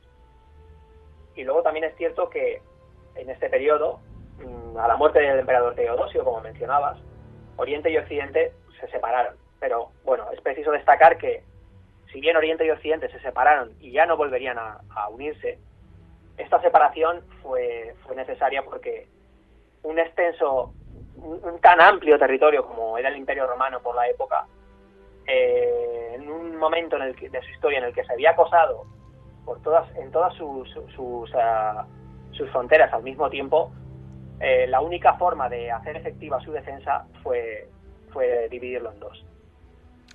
Eh, David, los bárbaros, todos aquellos eh, pueblos, no unos, sino muchos, que estaban al otro lado del, Limes, ¿no? ¿Quién eran exactamente y, qué relación mantuvieron en Roma durante el periodo alto imperial? Bueno, los bárbaros eran realmente cualquier pueblo extranjero. Eh, mm, de todas formas, los romanos consideraban especialmente bárbaros aquellos cuya cultura resultaba extraña pues, a, los ojos de, un romano, digamos. Y sobre todo eh, consideraban bárbaros aquellos que, consideraban que eran culturalmente inferiores. En, en épocas de imperial, desde siempre hubo, hubo contactos, incluso en época republicana, hubo contactos entre romanos y bárbaros a lo largo de, las fronteras. Pero sobre todo estos contactos fueron pacíficos, pues eran encuentros de, carácter comercial, eh, también había eh, mercenarios bárbaros contratados para combatir al servicio de Roma. Y si de producirse algún encuentro bélico, que tenían lugar, también tenían lugar, eran, la excepción, pero, también podrían producirse, hay que destacar que estos eran de, poca importancia, no, suponían ningún revés para, Roma, salvo con todas excepciones. Pero bueno, no nos meteremos ahí eh, porque nos saldríamos un poco de, del tema, de la entrevista. Eh, pero lo cierto es que eh, a partir del siglo III, en los albores del siglo III, cuando Roma se, se iba volviendo cada vez más débil como consecuencia de las guerras civiles, hay que decir que al mismo tiempo los bárbaros comenzaron a ser conscientes de su poder y empezaron a utilizarlo contra Roma. Y este es un punto de inflexión que, digamos, no sería el desencadenante último para, que se produjera la caída del imperio, pero eh, sin duda acabó rematando, por así decirlo, al imperio romano. Eh, David, hablaba yo hace un momento del, del limes, los romanos eh, vivían bien en aquella época, los bárbaros pues querían tener ciertas comodidades, el estilo de vida de los romanos. Líneas generales, ¿cómo era la convivencia en el, en el limes de unos y otros? Pues sí, bueno, como hemos comentado un poco, normalmente eran contactos pacíficos. Eh, pero bueno, todo acabó como ya, como ya sabemos. Acabó mal, la verdad.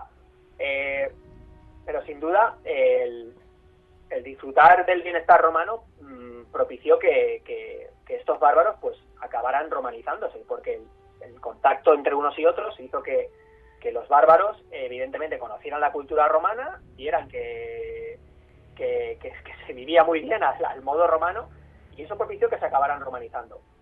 Pues ya que querían ser, evidentemente, querían ser romanos, querían ser como los romanos. Por eso, bueno, muchos de los distintivos de, propios de, Roma eh, acabarían sobreviviendo incluso a la, desaparición del imperio. Em, David, hablabas tú ahora mismo de romanización, pero em, ¿sufrió Roma en su última etapa una cierta barbarización? Pues cierto, cierto. Eh, mm, vamos a ver, unos se romanizaban, pero es que los otros se barbarizaban del mismo modo, porque el contacto entre culturas es, lo que tiene. Eh, una cultura acaba asimilando elementos de, la otra y viceversa. Eh, el ejército romano especialmente experimentaría una fuerte barbarización, sobre todo a partir del siglo III. Pero hay que destacar que esta barbarización, ante la falta, ante la patente falta de efectivos, sobre todo a partir del 378 de, la batalla de, de, como hemos comentado, pues eh, esta barbarización del ejército resultó muy útil también para, para que el imperio pudiera, su, pudiera sobrevivir a lo largo de, todo el periodo eh, bajo imperial. Y lo que es la caída del imperio, eh, ¿debemos buscarla únicamente en las acciones de los bárbaros o, bueno, eso simplemente un ingrediente más que influyó eh, el desgaste y las diferentes fracturas que, tenía en ese momento Roma. Sí, bueno, como comentaba, eh, como, como, he comentado antes, por sí solas las invasiones bárbaras no, no es imposible que acabaran con, con una potencia como era el Imperio Romano de Occidente. Mm, más bien podríamos decir que los bárbaros lo que hicieron fue aprovechar las fisuras internas eh, que había en el seno del Imperio Romano para ir reemplazando tanto militar como políticamente a los propios romanos de, de, este área geográfica. Y si echamos la vista atrás, David, em, ¿cuál podemos decir que es el, legado que nos deja el, el, Imperio Romano? Sí, bueno, en el 476 es la fecha oficial que se considera de desaparición del Imperio Romano de Occidente. Porque en esta fecha es cierto que lo que ocurre es que desaparece definitivamente la autoridad, entre comillas, porque ya poco de autoridad tenía, pero desaparece la autoridad imperial romana.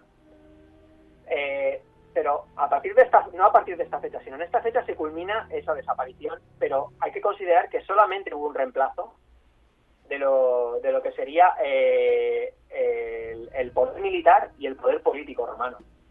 Porque el resto de buena parte de los elementos distintivos del Imperio Romano, como podrían ser la religión, el, parte de su administración, como puede ser el, sistema de recaudación de impuestos, las estructuras sociales del Bajo Imperio, el derecho romano, eh, el sistema monetario, como sería el uso de la libra de, plata, o incluso el idioma, el idioma latín, lo cierto es que fueron transmitidos a los nuevos reinos. Y esto constituye el auténtico legado de, Roma, que, que, pervive en la actualidad. De hecho, estamos hablando de una lengua ahora mismo que, no deja de, ser una lengua romance que desciende, evidentemente desciende del, latín.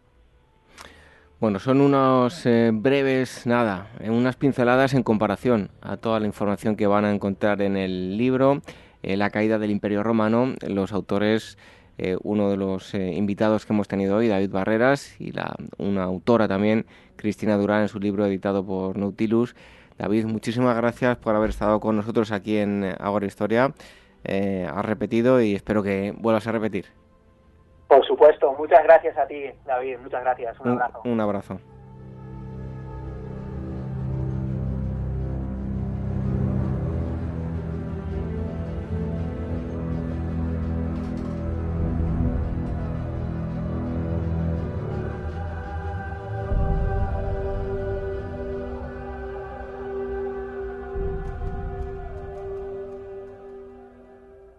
Este mes Despertaferro Historia Moderna reconstruye momento a momento la histórica batalla de Pavía durante las guerras de Italia, una victoria de los ejércitos del emperador Carlos V contra Francia que dio comienzo a la hegemonía de los tercios españoles en los campos de batalla de Europa, a la venta en librerías, kioscos, tiendas especializadas y despertaferro-ediciones.com.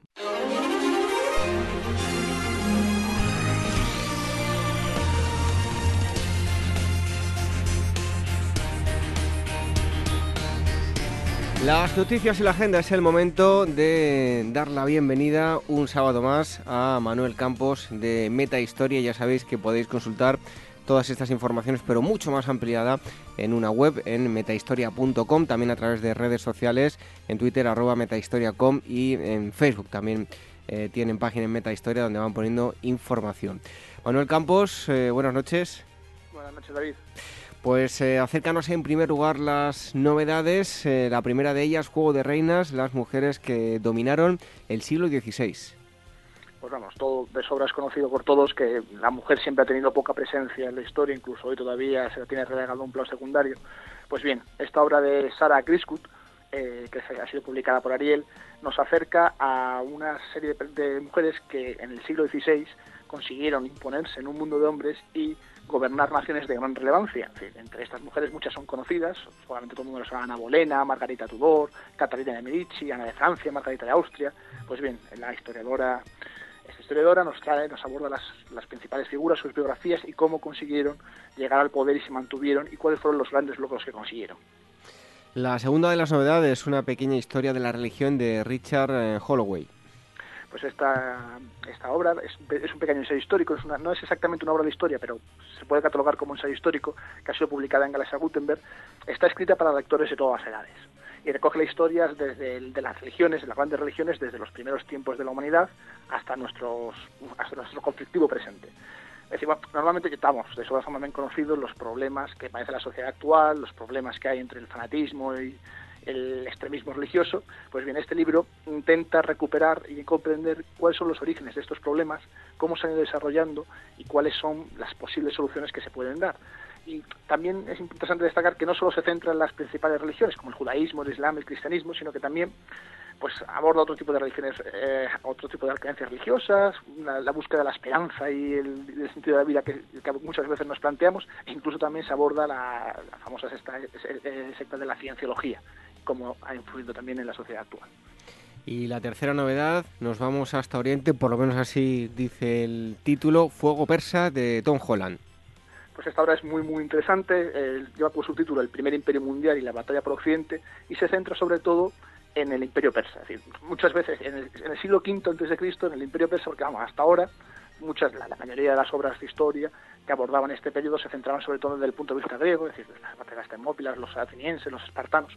Pues bien, Tom Holland, que es un reconocido historiador, eh, se centra más en el imperio persa, en cómo se fue convirtiendo en uno de los grandes imperios de la, antigüedad y cómo se enfrentó a unas pequeñas ciudades repartidas por, por la Helade, por, por Grecia, y sorprendentemente, y a pesar de tener una maquinaria militar espectacular, pues fueron derrotados. Entonces, más o menos explica cómo se fue creando y cómo fue esta derrota y cómo fue la posterior, cómo consiguió sobrevivir a la, derrota frente a los atenienses. Eso en cuanto a las tres novedades y pasamos ahora a la agenda.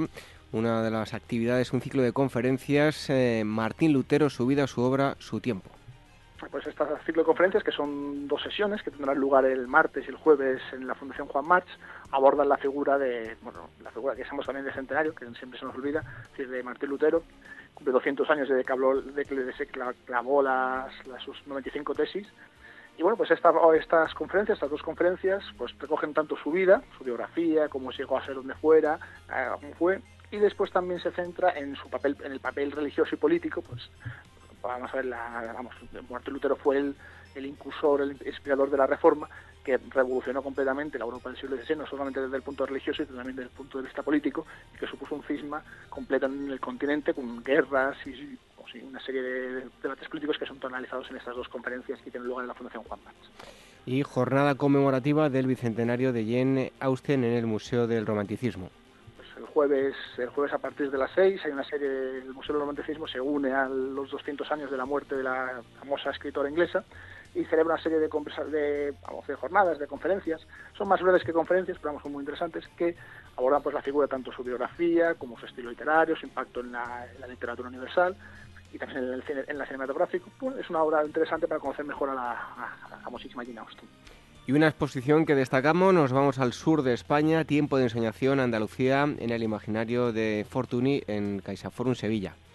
Pues esta exposición, que ya lleva unas semanas, empezó el 21 de septiembre y se prolonga hasta el 8 hasta el 7 de enero del año que viene, aborda la figura del pintor Mariano Fortuny, que bueno, que cuando ya era, ya era bastante conocido, en los últimos años de su vida se trasladó a Granada buscando antigüedades moriscas y se quedó tan prendado por, la, por lo que encontró allí en la, en la luz y el, y la cultura andaluza, que eh, se quedó dos o tres años en, por, por, Andalucía y pintó cuadros tan famosos como La Matanza de los Abencerrajes, El Tribunal de Alhambra o Músicos Árabes, que son sus grandes, unas de sus grandes obras.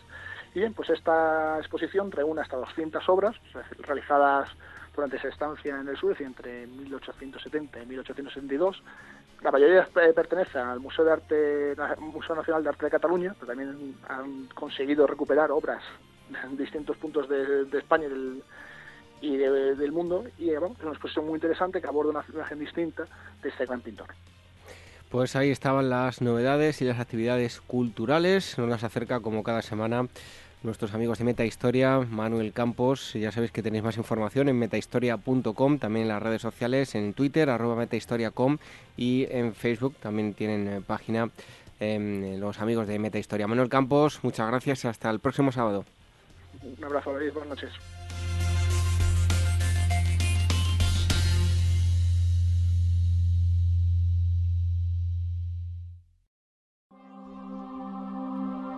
Y al punto feo Apolo habló así entre las diosas. Tengo yo la cítara amiga y el curvado arco, y con mis oráculos revelaré a los hombres la verdadera voluntad de Zeus. Con este fragmento del himno de Apolo escrito por Homero, la agencia Pausanias, especializada en viajes arqueológicos y culturales, nos anuncia los recorridos que tienen programados para Grecia entre el 29 de octubre y el 5 de noviembre, donde la arqueología, la historia y por supuesto el mito serán los principales protagonistas de unos viajes que os llevarán a visitar lugares tan importantes y emblemáticos como Atenas, Eleusis, Nemea, Corinto, Micenas, Tirinto, Delfos, Mesenia, Olimpia y Epidauro, entre otros yacimientos. Para más información sobre este viaje, otros destinos o sobre las conferencias y actividades que organizan, podéis entrar en pausanias.com, enviar un email a info.pausanias.com o llamar al teléfono 91 355 5522.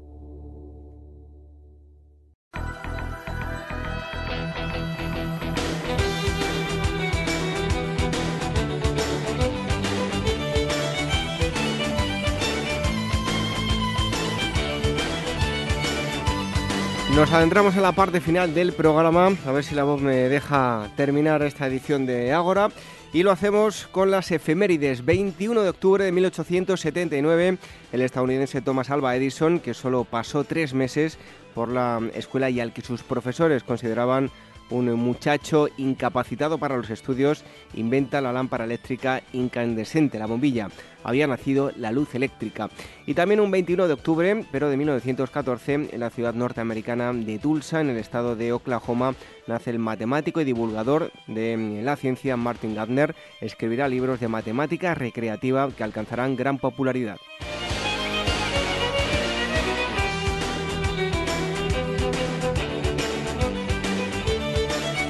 22 de octubre del año 1575 en México, Jerónimo de Orozco, presidente de la Audiencia de la Nueva Galicia, firma la cédula en que se permite, por gracia del rey Felipe II, la fundación de la Villa de la Ascensión de eh, las Aguas Calientes, actual capital del estado Aguas Calientes, para proteger y dar asilo a aquellos que recorren la Ruta de la Plata. Y en 1883, en Nueva York, se inaugura el eh, Metropolitan Opera House con la representación de la obra de Boris Ingudov, Fausto.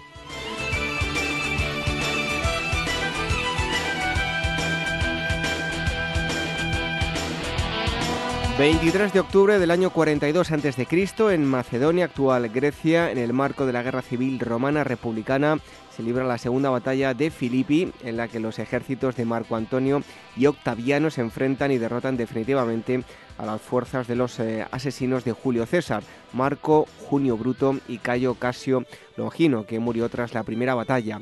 Ahora, derrotado y a punto de ser capturado, Bruto se suicida arrojándose sobre su propia espada. Y también un 23 de octubre, hace 74 años de año 1942, en la localidad egipcia de Alamein y en el marco de la Segunda Guerra Mundial, tiene lugar la batalla del mismo nombre cuando por la noche con luna llena y cielo despejado, los británicos al mando de Montgomery comienzan la ofensiva conocida como Operación Lightfoot. El día 4 de noviembre, tras una guerra de agotamiento, Rommel ordenará la retirada de sus fuerzas.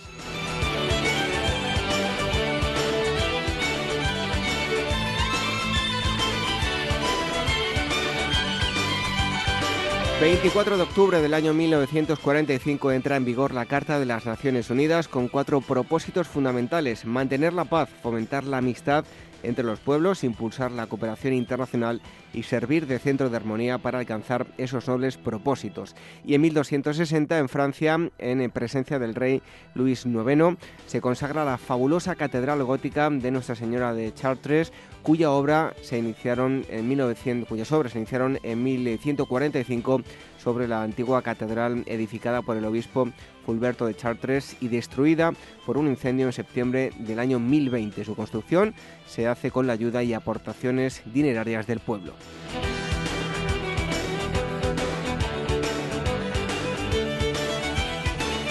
25 de octubre del año 1415, durante la Guerra de los Cien Años, los ingleses, al mando del rey Enrique V, obtienen una importante e inesperada victoria en la batalla de Anguicourt en Francia sobre las tropas francesas. Tras esta victoria, los ingleses se apoderarán de media Francia. Y en el año 1647, aquejado de pleuresía, fallece en Florencia el evangelista Torricelli físico y matemático italiano, quien entre otros descubrimientos enunció el principio del barómetro, por lo que pasará a la posteridad demostrando así la existencia de la presión atmosférica.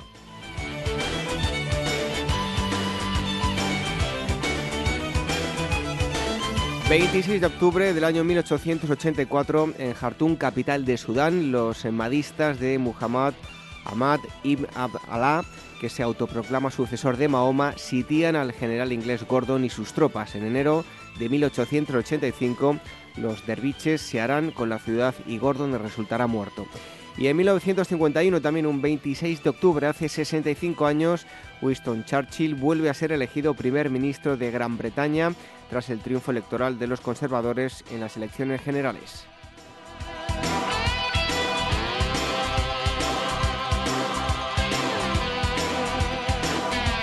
Y terminamos con el 27 de octubre del año 1612. Las tropas rusas toman la ciudad de Moscú, expulsando a los polacos que de esta manera ven truncadas sus aspiraciones de coronar al rey de Polonia, Segismundo III, como nuevo zar. Y en el año 2002, en Brasil, el político de izquierdas Lula da Silva es elegido presidente. Gobernará desde el 1 de enero de 2003 al 1 de enero de 2011. Su mandato se caracterizará por los buenos resultados económicos.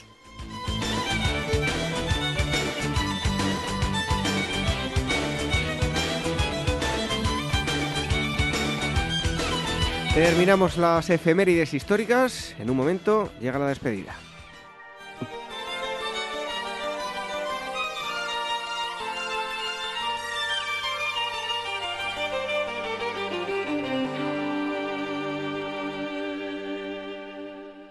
Este mes Despertaferro comienza una nueva serie de especiales dedicada al arma que sacudió los campos de batalla de la Segunda Guerra Mundial, el arma Panzer.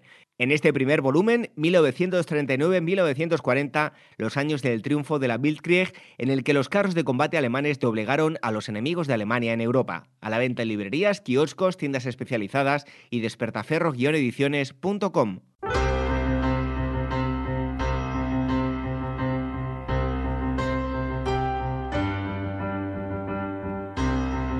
...210 asambleas celebradas con esta que escuchan, se dice pronto... Pero poco a poco vamos creciendo y son muchas las personas que nos siguen semana tras semana. Les estamos a todos muy agradecidos.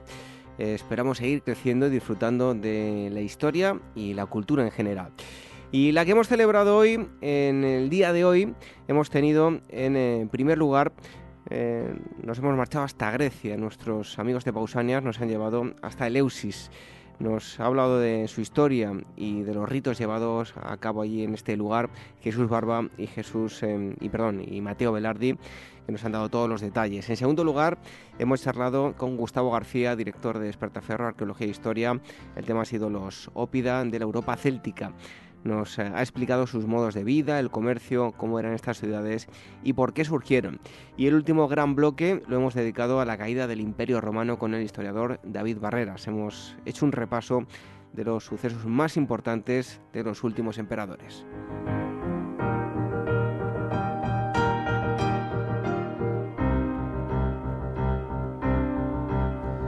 Nos marchamos hasta el próximo sábado, que regresaremos como siempre a las 22 horas, una hora menos en la comunidad canaria, aquí en la sintonía de Capital Radio.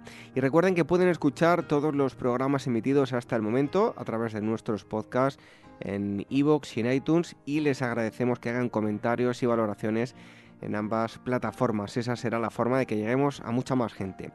Y otra forma de escucharnos es a través de Radio Sapiens. Cada domingo emiten el programa y van a encontrar más información en radiosapiens.es. Las redes sociales, el Twitter arroba agorahistoria, facebook.com barra agorahistoria programa y telegram.me barra agorahistoria radio. Y por último, el email para contactar con nosotros, dos direcciones, contacto arroba agorahistoria.com y agora arroba capitalradio.es. Nos despedimos con una frase del escritor inglés Herbert George Wells. Dice así, nuestra verdadera nacionalidad es la humanidad. Buenas noches, hasta el próximo sábado, sean felices.